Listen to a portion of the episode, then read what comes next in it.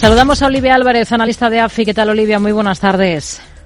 Hola, Rocío. Buenas tardes. Bueno, tenemos una jornada con claro repunte en el dólar, que está en máximos del último mes frente al euro. ¿A qué lo achacan ustedes? Tenemos eh, al cruce por debajo de la cota de 1,09.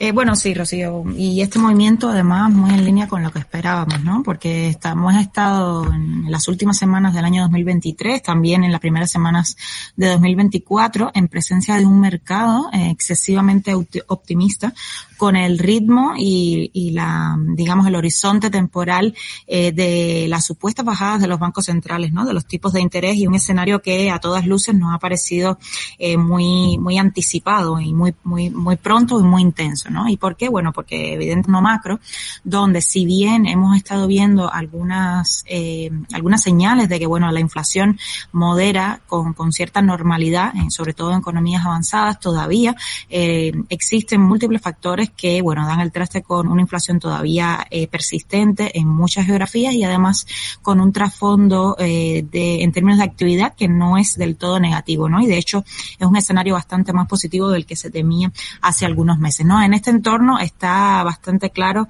eh, en, en, nuestro caso que, bueno, la senda que hoy descuenta el mercado eh, en relación a las posibles bajadas de tipos de interés todavía son eh, demasiado optimistas y, bueno, justamente lo que hemos estado viendo en este contexto eh, y a raíz de, bueno, de comentarios que se producen, eh, que se han producido mm, con bastante eh, intensidad en las últimas jornadas por parte de miembros de la FED, del Banco Central Europeo, en otros, en otros foros también, es que, bueno, justamente probablemente esa, esa expectativa habría que reducirla. Y es lo que hemos estado viendo en el mercado, ¿no? Hoy veíamos sobre todo la curva de tipos americana repuntando nuevamente, un poco corrigiendo esa senda de bajadas muy agresiva que venía descontándose y eso es lo que ha, eh, bueno, redundado en esa apreciación eh, que vemos en el dólar. ¿Dónde vemos el mercado eh, todavía en relación a nuestras previsiones? Pues todavía muy por delante, ¿no? Demasiado, demasiado optimista eh, respecto a lo que estamos previendo. El mercado, por dar una idea, todavía está anclado en torno a esas seis hadas de tipos de interés para la Fed eh, en 2024, empezando prácticamente en el de marzo con una elevada probabilidad y eso todavía nos parece demasiado intenso y demasiado temprano en el tiempo, ¿no? Con lo cual creemos que todavía existe mm, un mayor margen de corrección al alza para los tipos de interés eh, y en particular, bueno, eso con un efecto apreciador todavía para el dólar a corto plazo. Hoy hemos tenido dato de inflación interanual en Alemania, se sitúa en el 3,7% en diciembre, después del, del 3,2% de noviembre, lo esperable, ¿no? Por ese efecto base de los precios de la energía. Sí, Rocío, el dato de hoy, bueno, era un dato, era el dato definitivo y habíamos conocido el dato de avanzada que no nos, eh, bueno, el dato de hoy no nos da sorpresa respecto a esa primera aproximación y donde efectivamente este repunte que vemos en eh, la inflación interanual eh, de Alemania en diciembre era más que esperado, ¿no? Ahí se trata sobre todo de un, de un componente efecto base en la energía a raíz de, bueno, de unas deducciones que se hicieron como parte de un paquete de ayudas económicas en diciembre de 2022, de ahí el salto eh, base eh, en la inflación de diciembre el mismo año en 2023, pero que deja de, eh, bueno, sin ser demasiado novedoso en materia de, bueno, de la señal más subyacente de la inflación, ¿no? En materia más subyacente sí que veíamos, sobre todo en algunos componentes de servicios, esa continuidad en la senda de moderación de la inflación, una moderación en cualquier caso todavía lenta, todavía eh, mucho más pausada de lo que desearía el Banco Central Europeo y donde, bueno, todavía eh, sobresalen eh, algunos factores que, bueno, invitan a pensar que el Banco Central Europeo de momento no estaría pensándose en esas eh, bajadas de tipo de interés por lo pronto. Hmm. Em, hoy estamos escuchando como, bueno, no hoy, sino en los últimos días, eh, estamos viendo distintas declaraciones de distintos miembros de, del Banco Central Europeo y el caso es que el organismo mantiene prácticamente una nube de incertidumbre respecto a las futuras bajadas de tipos, ¿no? Atendemos más al representante de Austria en el Banco Central Europeo cuando señala que el BCE puede obviar hablar de bajar tipos todo este año o al alemán cuando se muestra dispuesto a abordarlo a partir de, del verano?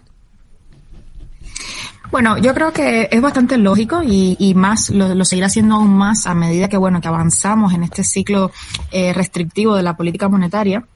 comenzar a ver, bueno, cierta, cierta divergencia dentro del, del seno del Comité de Política Monetaria, ¿no? Yo creo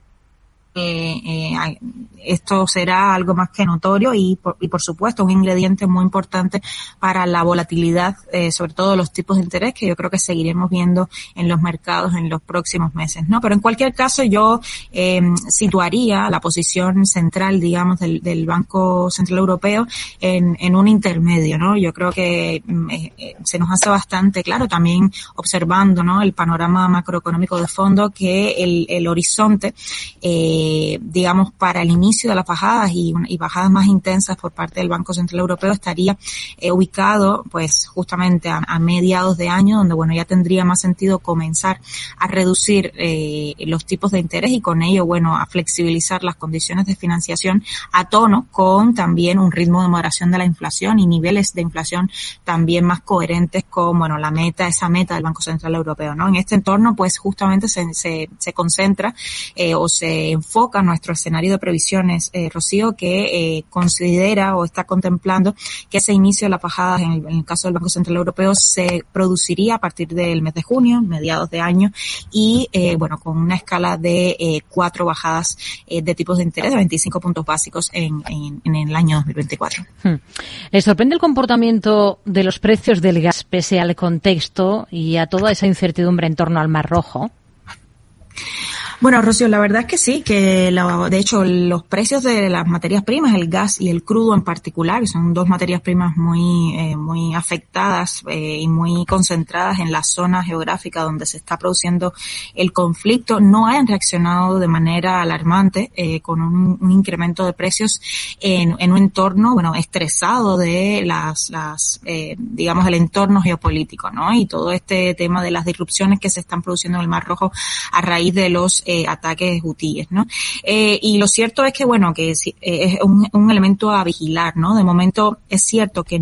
estas, digamos, esta tranquilidad relativa que hemos estado viendo en el mercado puede responder a que, por otra parte, el mercado todavía está sobreofertado, ¿no? Hay oferta suficiente en el mercado como para compensar estas disrupciones que hemos visto en términos de costes de fletes, en términos de duración de las entregas eh, por, por el desvío de las rutas, eh, pero donde obviamente la alerta está más que planteada planteada, ¿no? Y esto en particular en el caso del gas, bueno, eh, tiene mucha, tiene mucha relevancia porque justamente esta zona, este, esta ruta,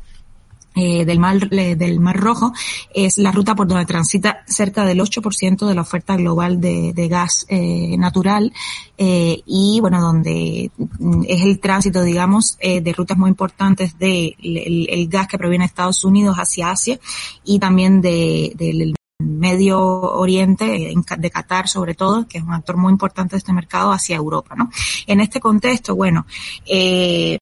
es cierto que de momento no se han reportado muchísimos ataques, en particular a cargueros eh, de gas, aunque sí, bueno, hay algunos reportes aislados que dan cuenta de que eh, estos estos vehículos están evitando este esta ruta eh, por el Mar Rojo, Mar Rojo y esto podría obviamente eh, tener efectos en el coste de fletes, el costo de seguros y demás. Y donde también, bueno, es cierto que hay alicientes en, en el caso particular del gas a una cierta redistribución de las rutas en caso de que este contexto o este entorno se pudiera eh, acelerar o, deteriorar, ¿no? En cualquier caso, eh, está claro que bueno que esto es eh, un tema más que preocupante para la, mm, digamos la, la forma en que se distribuye a día de hoy de, manera más eficiente, eh, bueno, esta materia prima y que eh, sobre todo deja una alerta aún más preocupante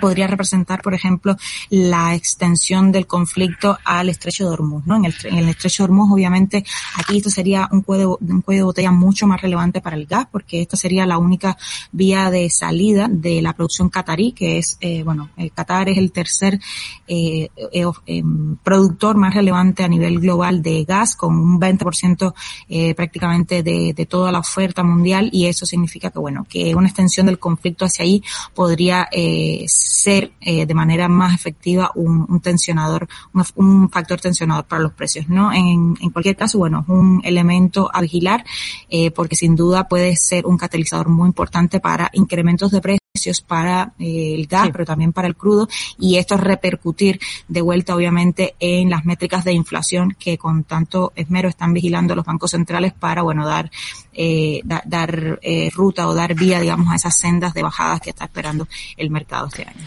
Olivia Álvarez, analista de AFI, gracias. Muy buenas tardes. Muy buenas tardes, gracias, Rocío.